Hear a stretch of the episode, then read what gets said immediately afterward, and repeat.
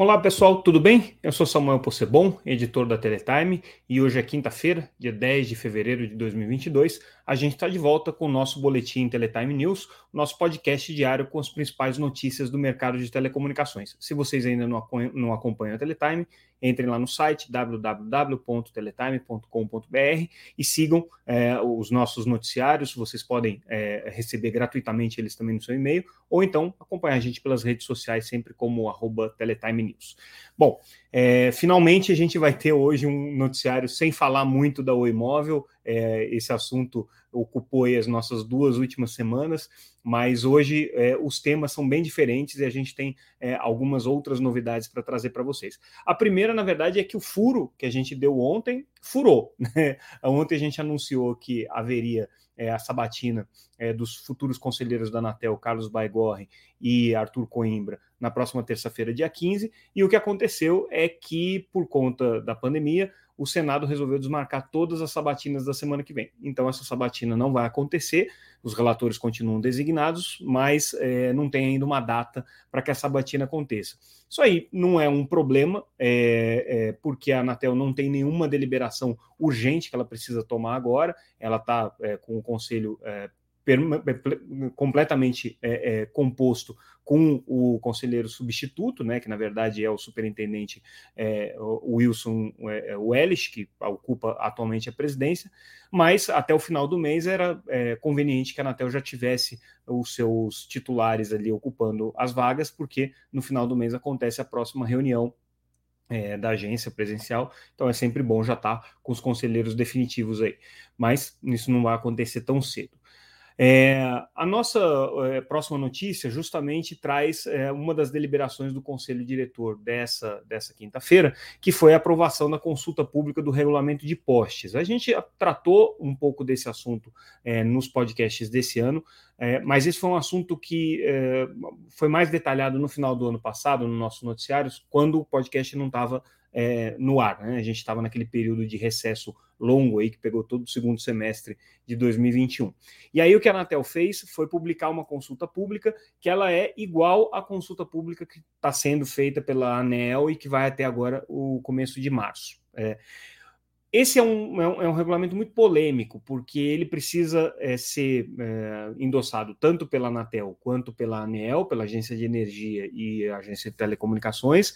Vai regular os dois setores, então tanto as empresas de energia quanto as empresas de telecomunicações são afetadas por isso, e é um, um regulamento considerado vital aí para essa coexistência é, entre os dois setores, considerando que existe uma, uma estrutura né, de postes hoje, um, uma infraestrutura de postes hoje, que ela é essencial para o setor de telecomunicações, não tem como você fazer rede de telecomunicações sem os postes, é, mas, ao mesmo tempo, é uma infraestrutura essencial para o setor de energia, porque, obviamente, os fios elétricos estão passando lá. E o problema é que a gente tem uma ocupação completamente desordenada dos postes, então é, são comuns aí os, os casos de postes que são é, sobrecarregados com, com fios é, e com, com elementos de rede que muitas vezes não estão nem em funcionamento, acabam sendo abandonados ali. Então você tem um problema de poluição visual muito grande, um problema é, de risco, né? A, a, segurança das pessoas que estão atravessando as calçadas, enfim, é muito grande. Você tem um, um, problema de riscos aos serviços, porque essas redes podem danificar outras redes que estão em funcionamento, e aí você tem interrupção tanto do serviço de energia quanto do setor do, do os serviços de telecomunicações. E aí o que as agências estão propondo, o regulamento que foi proposto pela ANEL e que é o, a mesma coisa que está sendo proposta pela Anatel, é que se criem algumas regras. Uma das novidades é que você vai criar uma figura de um operador neutro de postes, ou seja, a concessionária de energia, que é a dona do poste, pode ceder essa infraestrutura para uma empresa que vai fazer a gestão do inventário, daquilo que tem disponível nos postes, né? E fazer também é, todo, todo o cálculo e, e de preços e fazer a coordenação de como é que esses postes vão ser arrendados ou não vão ser arrendados. Então vai se criar essa figura nova aí que as empresas de telecomunicações têm muito medo que sejam empresas ligadas às empresas de energia ou que tenham infraestruturas de telecomunicações próprias e que daí você tenha é, uma, uma gestão enviesada dos postes, ou seja, para favorecer determinados players ou para favorecer determinados pontos de vista. É, Outro, outro ponto que está nesse regulamento e que é, é, que é importante é que as empresas de telecomunicações vão ter que preparar um projeto técnico que tem, vai ter que ser submetido às empresas concessionárias de energia para que elas possam validar a instalação das redes. Isso é positivo, por um lado, porque evita que as redes sejam ocupadas indevidamente por empresas que não têm contratos, que não têm licenciamento é, para utilizar os postes. Isso acontece, é muito comum, né? mas, por outro lado, é uma burocracia a mais. Né? É, durante um período de transição, até que é, o, o, o, mercado já esteja é, ajustado, né, é, e que a ANEL consiga estabelecer um, um preço próprio para a utilização dos postes, está estabelecido aqui um valor de referência para cada postes é, de R$ 4,39 por ponto de fixação. É um ponto que também é muito criticado, principalmente pelos pequenos provedores, que consideram esse preço aqui elevado. Os grandes provedores, as grandes empresas de telecomunicações, já têm contratos mais interessantes, mas para os pequenos isso daqui é muito, é muito complicado. Depois, é, grupos econômicos é, devem unificar o seu ponto de fixação. Então, é, vamos pensar no cenário, por exemplo, em que você tem é, uma empresa como a Oi, que vai ter a rede de telefonia fixa dela, que continua numa empresa, que é a Oi, a Oi, a Oi Clientes, né? Que vai continuar prestando serviço de telefonia fixa, e você tem a Vital, que é uma empresa da do grupo Oi, né? Porque a Oi é acionista minoritária, é, e que também vai pendurar fibras óticas ali. É, qual que é o, o, problema? Eles vão ter que compartilhar o mesmo ponto de fixação. Isso pode trazer algumas complexidades técnicas também. E aí, o ponto mais relevante dessa história é que é, é determinado um prazo para que seja feito o, a adequação desses postes, o processo de limpeza desses postes e, e reorganização, o que é uma coisa positiva. É, isso aí tem que acontecer mais ou menos num prazo de 2,5% é, a 3% ao ano, né? Do, dos postes devem ser é, é, é, reformados aí durante esse período. É, só que o grande ponto polêmico é que quem vai pagar essa conta são só as empresas de telecomunicações. Isso daqui está dando uma chiadeira danada. O conselho da Anatel não estava é, uníssono com relação a esse assunto. É, o conselheiro Vicente Aquino que tinha pedido vistas dessa matéria no final do ano passado, colocou uma série de pontos que ele não estava confortável com, com a consulta pública, ele acha que são cláusulas abusivas para o setor de telecomunicações, é, mas por se tratar de uma consulta pública, ela foi aprovada da maneira como está e certamente os setores aí vão fazer todas as críticas, já tem feito, né? Já saiu um manifesto sobre, sobre esse assunto pelas principais associações de telecomunicações, vão provavelmente se manifestar ali a consulta pública da ANEEL, mas a consulta pública vai rolar por um período de 60 dias, ou seja, a gente vai aí provavelmente até meados de abril com essa consulta pública. É, e aí depois Claro que as duas agências vão ter que chegar num consenso sobre a redação final para um, um regulamento definitivo. Então, esse é um assunto que ainda vai ocupar aí, é, várias linhas aí de, de, de, de, notícias ao longo do ano de 2022. Provavelmente nem vai se encerrar esse ano, mas é um assunto extremamente grave, importante e que tem preocupado tanto as operadoras de telecomunicações quanto é, as associações que representam essas operadoras.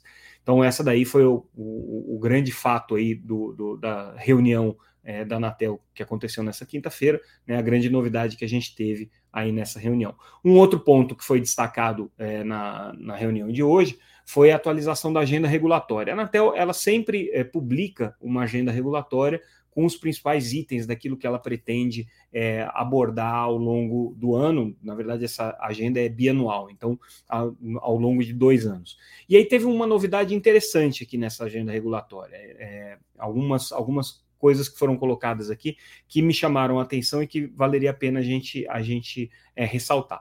É, uma delas é que a Anatel está revendo o regulamento de adaptação de concessões.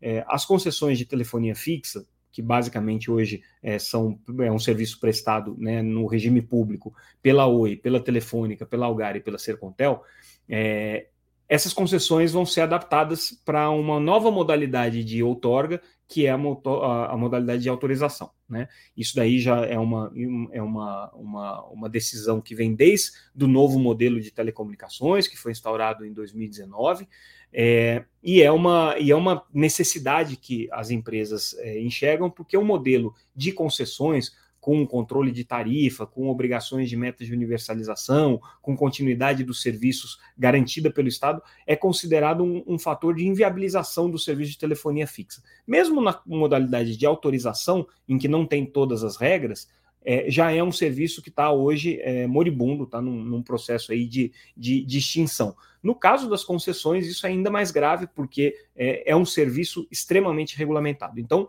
a ideia que foi estabelecida no novo modelo é, em 2019 é que essas concessões migrem para autorizações e que isso daí seja convertido, essa migração vai gerar um, um resultado econômico supostamente favorável às empresas de telecomunicações, então elas vão ter que investir esse resultado é, em metas e obrigações que vão ser colocadas aqui é, e que são baseadas justamente nesse regulamento de adaptação. Qual que é o problema que a Anatel visualizou? É, boa parte dessas metas já vão estar cumpridas, seja pelo Plano Geral de Metas de Universalização, que está em vigor e que vale para todas as empresas, quanto pelo edital de 5G. Então, é, você teria que encontrar outras formas de permitir a aplicação desses recursos.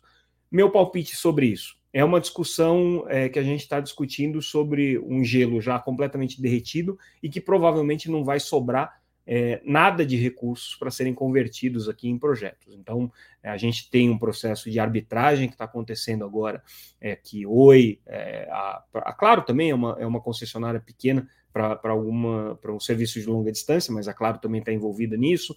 É, a Vivo e a Algar entraram com um processo de arbitragem contra a Anatel, estão reivindicando uma série de direitos aqui que teriam sido é, descumpridos ao longo desses vinte e tantos anos de concessão de telefonia fixa, né? E os valores são aí bilionários, né? A gente sabe que é, esse processo de arbitragem gira em torno de 22, 24 bilhões de reais. Claro que não vai ser tudo isso, mas é uma questão é, é, que, que envolve cifras aí muito elevadas. E quando sair o resultado da arbitragem, isso aí vai ter que ser cotejado com aquilo que a Anatel entende que as empresas concessionárias de telefonia fixa é, deveriam né, é, ter, que, ter que reembolsar ao, ao poder público por conta dos ganhos que eles vão ter nessa migração aqui das concessões para as autorizações. Então, vai ficar é, uma conta de chegada, quanto que um acha que tem a ver, quanto que o outro acha que o outro deve, né? E muito provavelmente isso aqui vai dar em nada. A gente já está em 2022, aí há três anos do fim das concessões de telefonia fixa, que acontece em 2025. É, cada ano, cada minuto que passa, na verdade, é, esse o valor desse ativo é menor, né? E você só vai ter uma discussão lá no fim sobre o que fazer com os bens reversíveis, como que eles vão voltar para a União, né? e se vai fazer algum sentido a União manter a prestação do serviço de telefonia fixa no regime público, considerando que esse é um serviço completamente moribundo. Mas interessante que a Anatel colocou essa revisão do regulamento de adaptação de concessões aqui. Né? Um outro ponto interessante que a Anatel também está é, tá colocando aqui em consulta pública, consulta pública não, nessa revisão da agenda regulatória, perdão, é que agora eles vão passar a incluir na agenda regulatória não só regulamentos que vão ser feitos, mas também a avaliação desses regulamentos, ou seja, o resultado é, que, que é, essas, essas empresas vão, vão que, que, esses regulamentos vão dar é, quando você tiver o, o, o que esses regulamentos vão dar quando eles tiverem sido implementados. Então, a Anatel vai ter que fazer é, um, um, um, trabalho de é, é, análise de qual foi o benefício que determinada regulamentação é, é, trouxe para o mercado. Então, isso aqui também está previsto aqui na revisão da agenda regulatória. É, bom, esses foram os temas da reunião da Anatel, mas hoje a gente teve também um fato muito importante que aconteceu no Congresso, né, que foi finalmente a sanção da emenda constitucional é, que foi proposta aí desde o ano passado para tornar é, é, proteção de dados né, e a privacidade do cidadão como um direito fundamental na Constituição. É, isso equipara é, a, a, a, proteção de dados pessoais a, direitos que já estão preservados na Constituição, como o direito ao sigilo das comunicações, o sigilo é, é, a, a, correspondências, né? Então são direitos ali considerados fundamentais, não podem ser mudados, entram como cláusulas pétreas ali da, da, da Constituição. Então, proteção de dados e a privacidade do cidadão passa a ser assegurado nessa modalidade. E tem um outro aspecto importante dessa emenda constitucional, que ela estabelece que é, qualquer coisa que diga respeito a esse assunto tem que ser regulado pela União. Então isso acaba um pouco também com aquela com aquela é, incerteza de você ter estados e municípios eventualmente criando leis que digam respeito à proteção de dados, a questões relacionadas à internet. Então, a ideia é que isso daí não, não mais aconteça. E aí a gente fecha o nosso é, noticiário de hoje, o nosso boletim de hoje, é, falando sobre um evento que a Teletime organiza na semana que vem, é, junto com, com, o Centro de Políticas é, e Direito, é, Economia e Tecnologia das Comunicações da Universidade de Brasília, o SECOM-UNB. É um evento tradicional que a Teletime realiza todos os anos. Esse evento vai acontecer nos dias 15 e 16 de fevereiro. É, vai acontecer digitalmente ainda, infelizmente, porque no Distrito Federal existem ainda restrições para eventos presenciais, então a gente tem que seguir aí essas orientações das autoridades.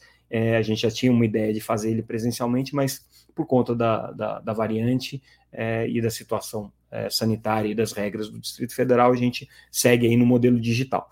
E o que, que a gente vai discutir nesse evento? A gente começa sempre falando, é uma tradição já do evento, falar um pouco sobre agenda político-regulatória. Então, a gente vai ter a participação da Anatel e do Ministério das Comunicações trazendo essa agenda, qual é a expectativa deles para o ano. A gente começa a ter um debate que, obviamente, vai dominar o ano inteiro, é, que é o cenário político eleitoral né, e quais são as implicações que isso tem para o setor de comunicações como um todo. Né? É, a gente vai, nesse, nesse debate, ter a participação ali do Ricardo Berzolini, que foi é, ministro das comunicações no governo do PT, Júlio Semeghini, que foi deputado federal e também é, secretário executivo ainda aqui no governo Bolsonaro, no começo do governo Bolsonaro. É, vamos ter participação de especialistas em política para discutir um pouco com a gente é, quais são os cenários políticos que estão colocados aí na mesa e de que maneira que esse cenário pode impactar o setor de comunicações, o setor de telecom, é, por conta justamente do, do, das necessidades que o setor tem e de que peso que isso acaba tendo na campanha política. Em geral, é um assunto meio ignorado aí no mundo, no mundo político.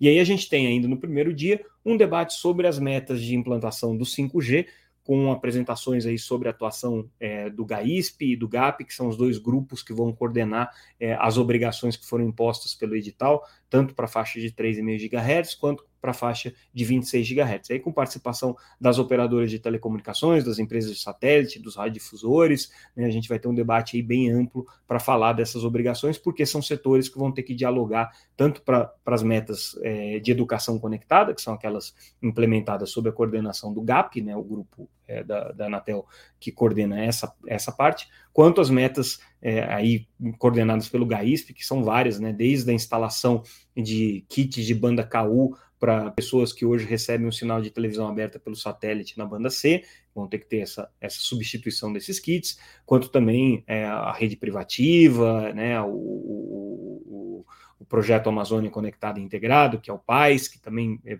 prevê uma rede subfluvial gigantesca que vai ser construída na Amazônia com recursos do leilão de 5G. Então, esse debate a gente vai ter. No dia 16, a gente vai ter outros temas é, com uma abordagem um pouco diferente. A gente começa falando sobre a, a perspectiva de revisão da legislação de SEAC, porque é, SEAC é o, é o termo é, técnico que a gente chama de TV por assinatura, o Serviço de Acesso Condicionado. Então, é, o ano passado, o governo fez um estudo com um grupo de trabalho que elaborou ali um, um, diagnóstico sobre o serviço de TV por assinatura e como que a legislação dele precisa ser revista para que as empresas de TV por assinatura possam ser competitivas no cenário atual. Então, a gente vai discutir um pouco isso, junto aí com diferentes atores do mercado que hoje têm interesse direto nesse assunto. Vamos falar de assimetrias regulatórias entre empresas de telecomunicações, entre as próprias empresas de telecomunicações, elas e as empresas de internet, empresas de radiodifusão e as empresas de internet, enfim, vamos falar é, sobre vários aspectos aqui de assimetrias regulatórias. E a gente fecha o evento falando um pouco sobre desinformação, sobre liberdade de expressão e sobre é, o que fazer com relação à internet. Então, esse é o cenário é, que a gente tem desenhado aí para o nosso seminário de políticas de telecomunicações. Quem quiser é, se inscrever, entre lá no site www.politicasdetelecom.com.br e é, certamente, é, se vocês tiverem interesse, vão ser muito bem-vindos aí no nosso evento digital, como eu disse.